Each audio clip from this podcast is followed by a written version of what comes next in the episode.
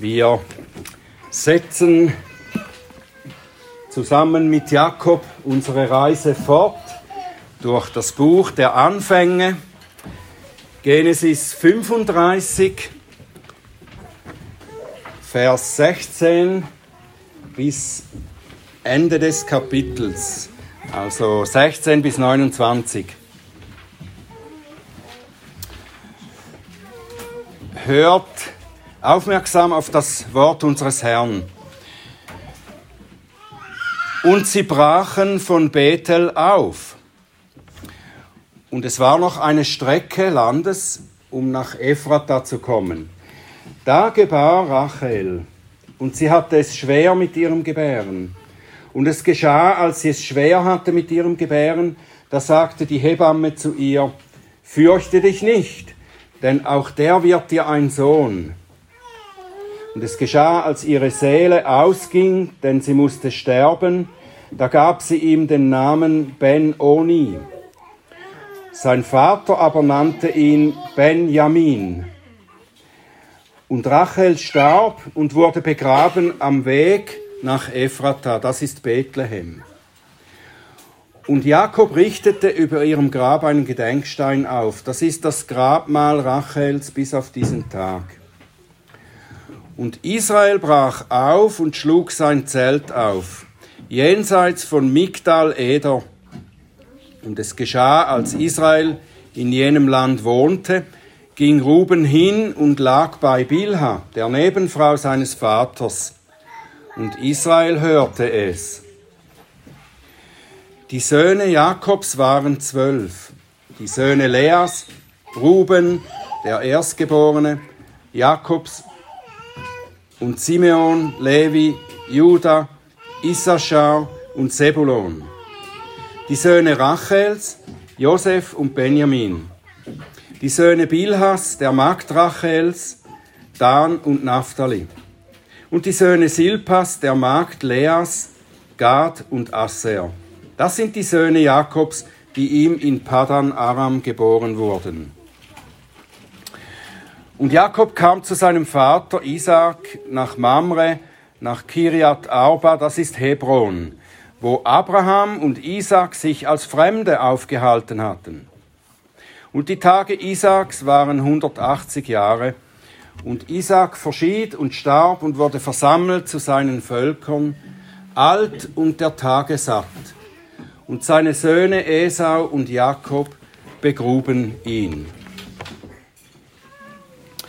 Unser lieber Vater im Himmel, hab Dank für dein wunderbares Wort, das uns dich zu erkennen gibt, dich und dein Handeln und wie du deine Leute führst durch das Leben entgegen dem verheißenen Land. Danke, Herr, dass wir daraus lernen können, auch für uns, für unsere Situation heute, für unser Leben vor dir. Hilf uns zu verstehen, was wir verstehen müssen, damit wir dir nachfolgen können. Und öffne du meine Lippen, dass sie deinen Ruhm und deine Herrlichkeit verkünden. Amen.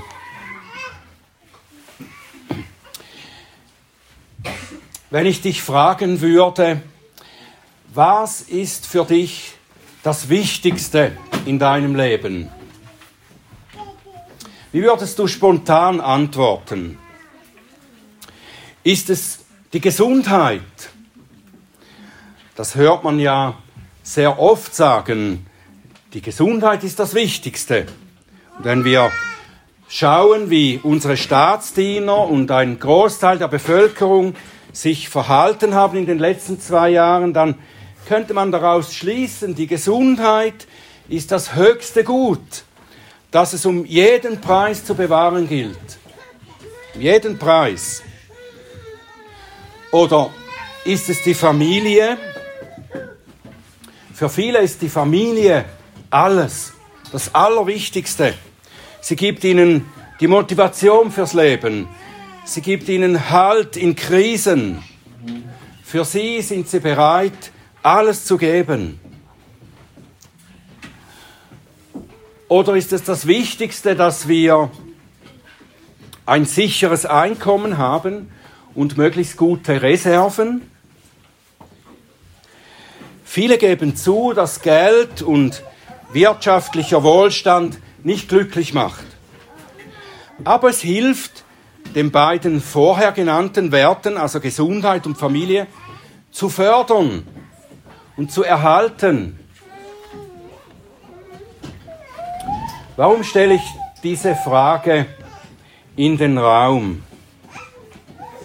Weil sie bei Jakob eine wichtige Rolle spielt in seinem Leben. Die Werte Gesundheit, Familie und wirtschaftlicher Wohlstand, die waren natürlich auch im Leben der biblischen Patriarchen sehr wichtig. Gott sieht sie als wichtig an.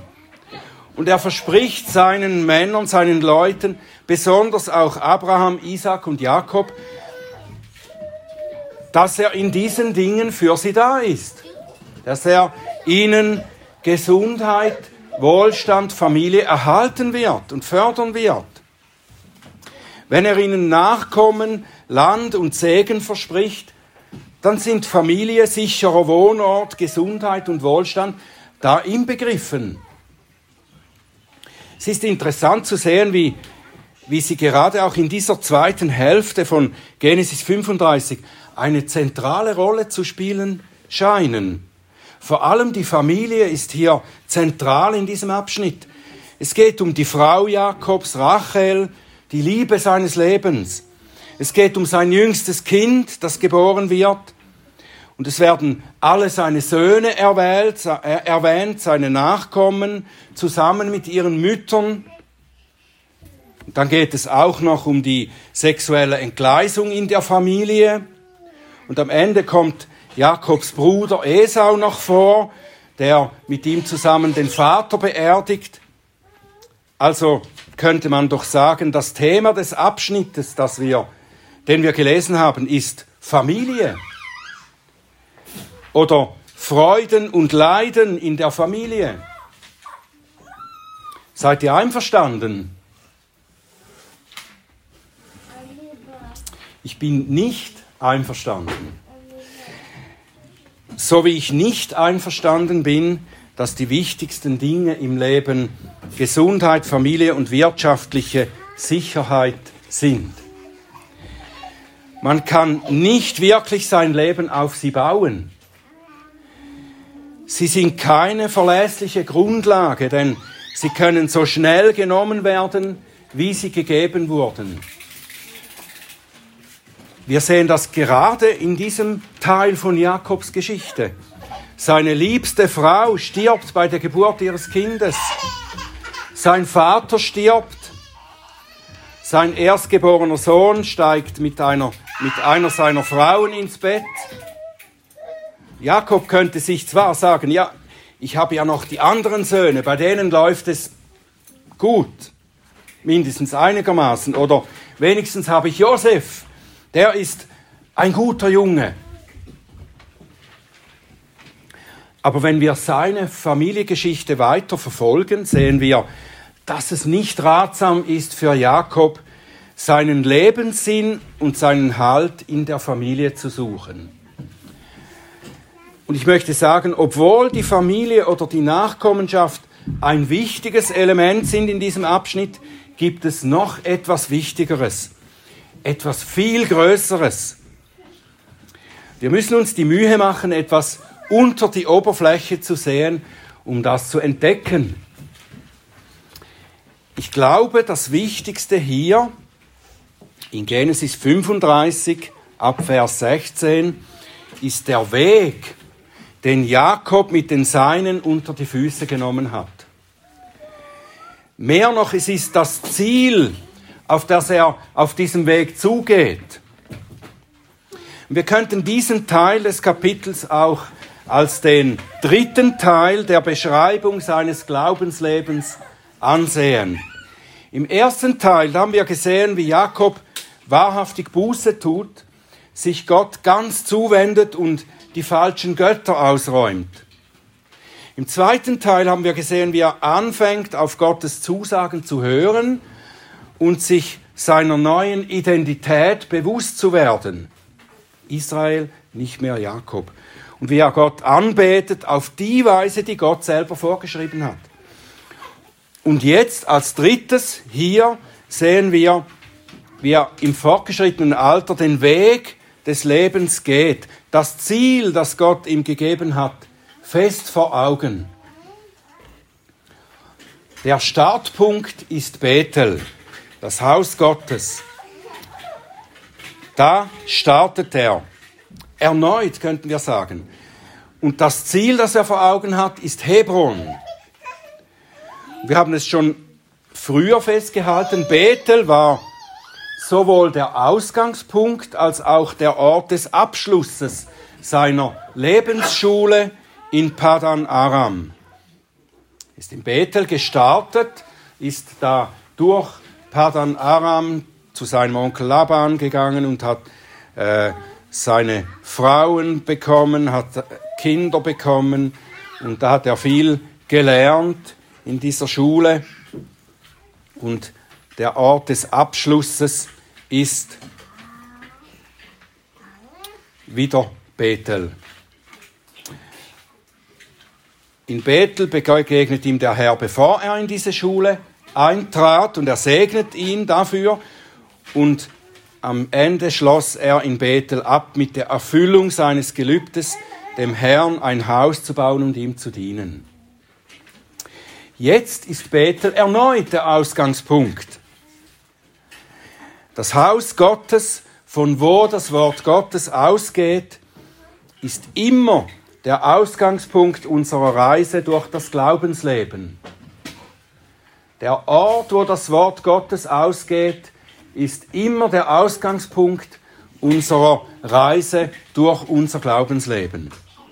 Und so zieht Jakob los in Richtung Hebron. Und damit wir verstehen, was das bedeutet, ist es ganz wichtig, dass wir beachten, was über diesen Ort gesagt wird, über Hebron. Wie der Ort charakterisiert wird. Es ist der Ort, in Vers 27, der Ort, wo Abraham und Isaac sich als Fremde aufgehalten haben.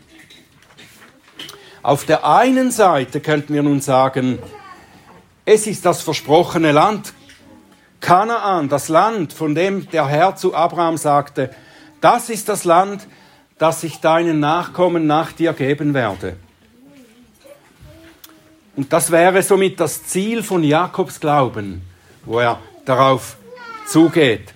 Dorthin zu gehen, wo Gott, der Herr, sein Versprechen erfüllen wird, wo wir Ruhe finden werden, wo wir in Frieden im eigenen Land leben und unserem Gott dienen können. Aber es gibt einen kleinen Haken. Es heißt ja hier über Hebron in Kanaan, da wo Abraham und Isaac sich als Fremdlinge aufgehalten haben. Das heißt, sie sind noch nicht definitiv zu Hause dort, in Hebron, in Kanaan. Es ist noch nicht das endgültige Zuhause.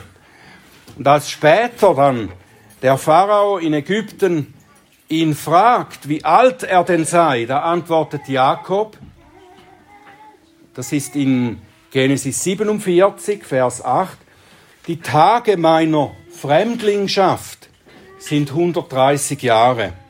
Wenig und böse waren die Tage meiner Lebensjahre. Und sie erreichen nicht die Tage der Lebensjahre meiner Väter in den Tagen ihrer Fremdlingschaft. Es war den Vätern stets bewusst, dass, dass sie Fremdlinge sind in dieser Welt. Auch im verheißenen Land. Da, wo Gott versprochen hat, er wird sie dahin führen, ihnen dieses Land geben. Es war das Ziel wo sie hin wollten. Aber auch hier waren sie immer noch Fremdlinge, weil das verheißene Land eben nicht der endgültige Ruheort für das Volk Gottes ist, sondern nur ein Typus, ein Vorbild für die ewige Ruhe der Heiligen. Aber indem Jakob unbeirrt in Richtung Hebron unterwegs ist hier, war er dennoch fokussiert auf das Ziel der göttlichen Verheißung. Und in Kanaan anzukommen, das war für die Väter auch ein Etappenziel, diesem Sinn. Das Angenehme, der Wohlstand, die Fruchtbarkeit des Landes, das Leben in Frieden inmitten der Familie, war aber immer nur ein Vorgeschmack von dem, was Gott der Herr uns als das letzte Ziel versprochen hat. Und das müssen wir fest in Erinnerung behalten. Wir neigen doch dazu, immer, wenn es uns gut geht in diesem irdischen Leben, zu denken, dass wir jetzt sicher sind und das Leben für immer genießen können. Und wir vergessen dann schnell unser viel größeres, herrlicheres Ziel, das noch vor uns liegt. Und wir vergessen auch schnell unseren Gott, der das für uns bereithält. Und darum sendet der Herr uns auch immer wieder Hinweise, Hinweise, die uns deutlich machen, dass all das Gute hier unten noch nicht das ist, wofür es sich lohnt, unser Leben zu geben oder unser Leben darauf abzustützen. Und genau so sollte Jakob zwar das Etappenziel Hebron vor Augen haben und darauf zugehen, er sollte aber darüber hinaus in das himmlische, ewige Kanaan sehen. Und aus eben diesem Grund verschonte der Herr ihn nicht vor den schweren Dingen, die ihm unterwegs auf seiner Reise zustießen. Er wurde durch diese auch in seinem Alter weiter für die Ewigkeit zubereitet. Und zu dieser Zubereitung gehören Freude und Leid gleichermaßen. Die Geburt seines jüngsten Kindes, des zwölften Sohnes, das war neben der großen Freude, die die Geburt eines Kindes für einen Vater bedeutet, war es auch ein großes Hoffnungszeichen es war eine weitere Bestätigung der Verheißungen Gottes, die sich nach und nach erfüllten.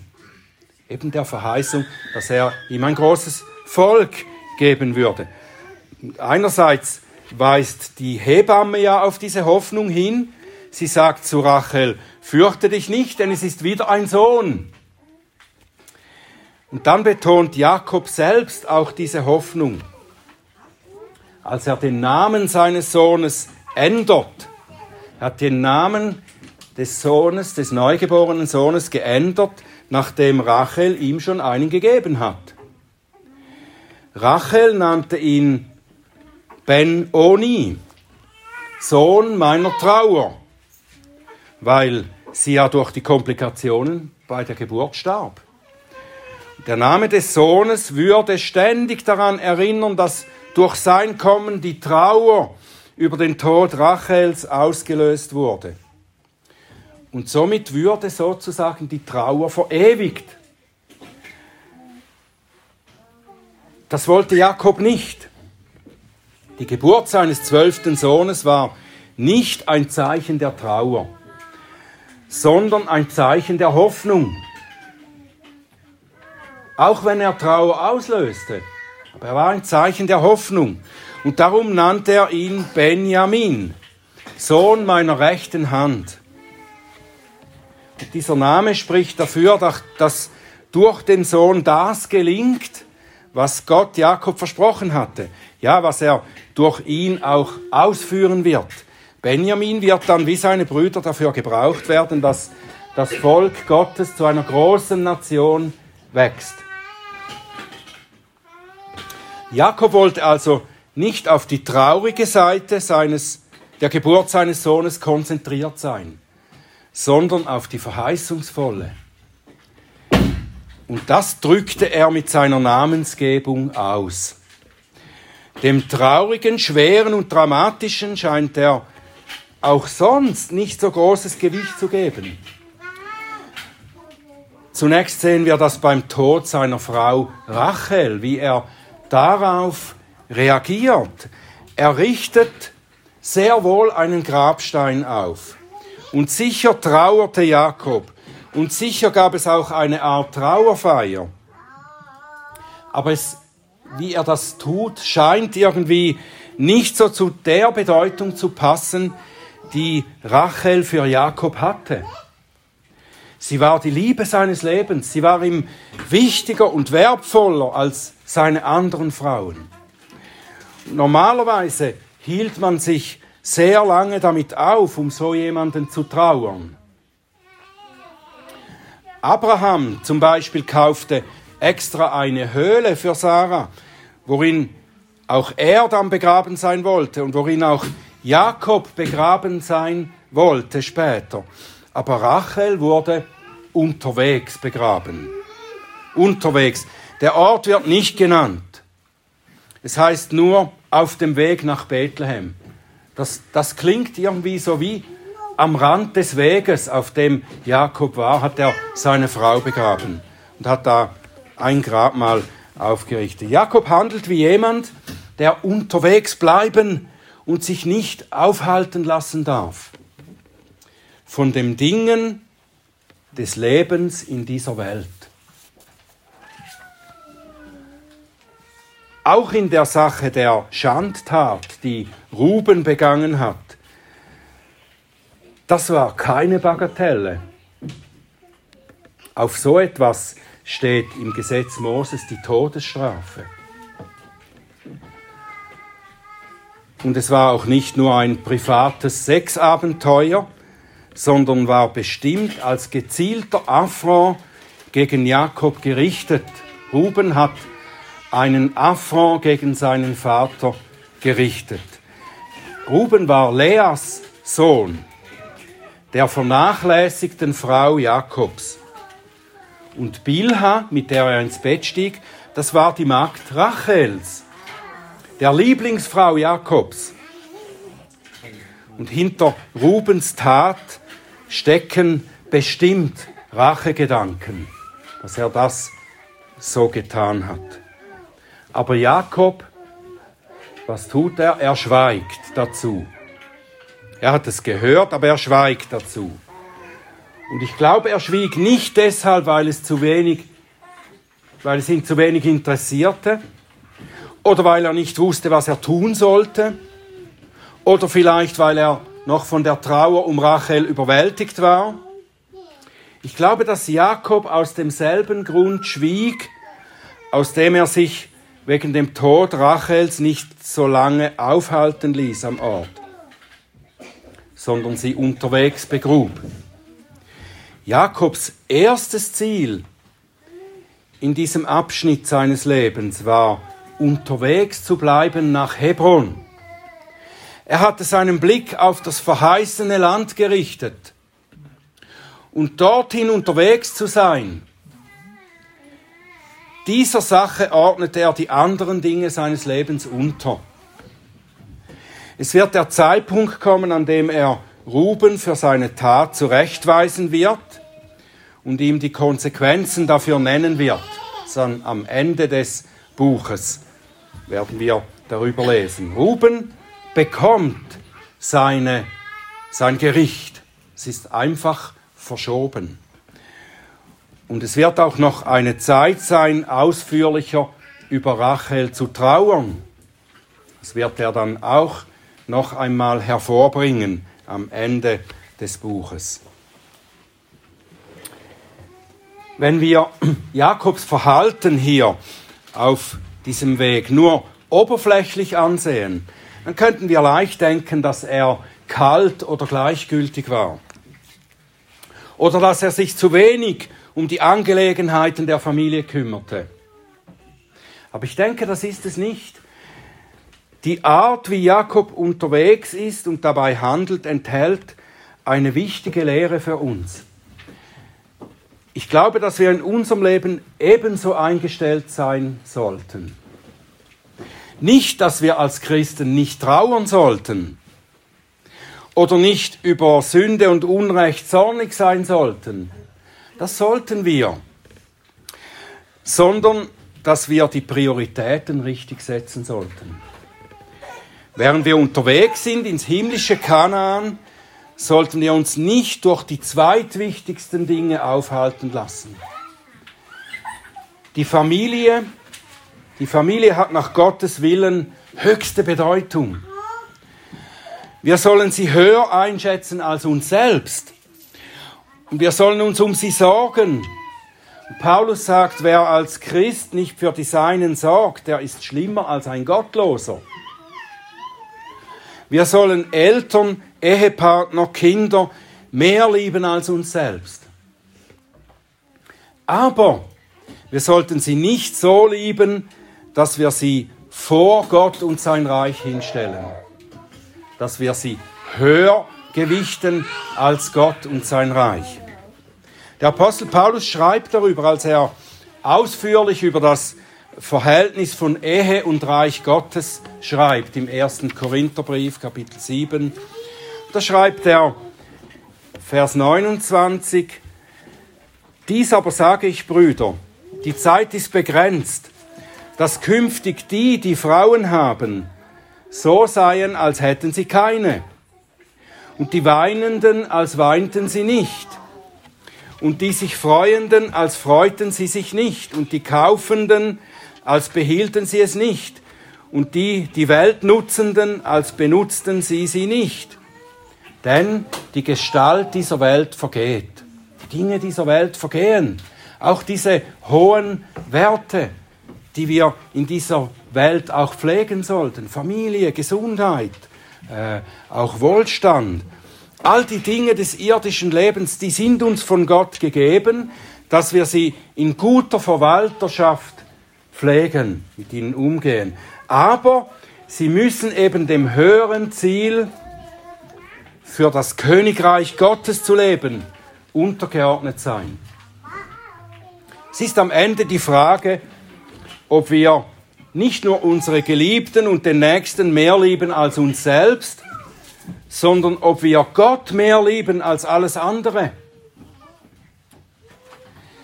Jesus sagt, mein, wer Vater oder Mutter mehr liebt als mich, ist meiner nicht würdig. Wer Sohn oder Tochter mehr liebt als mich, ist meiner nicht würdig. Wer den Herrn nicht mehr liebt als seine Familie, Eltern, Frau, Kinder, wird schließlich auch seine Familie nicht in der richtigen Weise lieben können. Wer Gott nicht mehr liebt als seine Familie, kann seine Familie nicht richtig lieben, so wie Gott es will.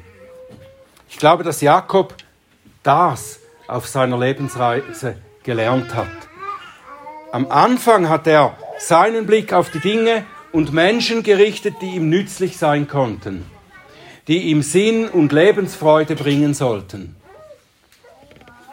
Gott hatte ihn gelehrt durch seine Zusagen und durch viele Erfahrungen, schwere Erfahrungen, seinen Blick weg von sich selbst auf ihn und sein ewiges Reich zu richten. Und so lasst uns unseren Blick ebenso nach vorne und oben gerichtet haben, wie wir vom Apostel Paulus auch ermahnt werden im Kolosserbrief Kapitel 3 Vers 1 bis 4 wenn ihr nun mit Christus auferweckt worden seid, so sucht, was droben ist, wo Christus ist, sitzen zur Rechten Gottes. Sind auf das, was droben ist, nicht auf das, was auf der Erde ist. Denn ihr seid gestorben und euer Leben ist verborgen mit dem Christus in Gott. Wenn der Christus unser Leben geoffenbart werden wird, dann werdet auch ihr mit ihm geoffenbart werden in Herrlichkeit. Amen.